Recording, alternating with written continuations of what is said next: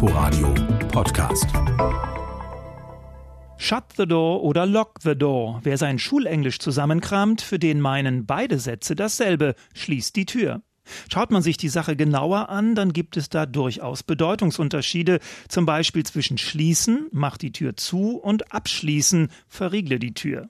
Bedeutungsunterschiede gibt es auch zwischen Shutdown und Lockdown. Shutdown meint in der englischsprachigen Welt die Schließung eines Geschäfts oder einer Fabrik, bezieht sich also auf Arbeit und Produktion. In den Vereinigten Staaten hingegen ist Shutdown auch auf Politik und Verwaltung bezogen.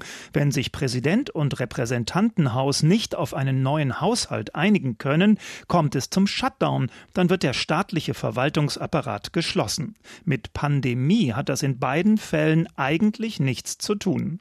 Der Lockdown hingegen steht in der englischen Sprachwelt für Eindämmung und Beschränkung. Nach einer Naturkatastrophe kann eine Regierung einen Lockdown für das betroffene Gebiet verhängen, also Zugangssperren oder Beschränkungen anordnen. Auch nach einem Terroranschlag geschieht das häufig.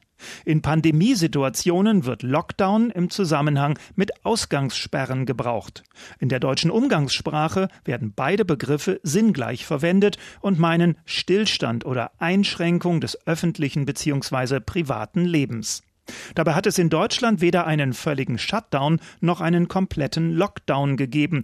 Busfahrerinnen und Krankenpfleger, Lebensmittelverkäuferinnen und Landwirte, Polizistinnen und Politiker und viele andere mehr arbeiteten ja weiter. Und eine umfassende Ausgangssperre wie in Frankreich oder Spanien hat es zwischen Aachen und Frankfurt oder Flensburg und Berchtesgaden nicht gegeben.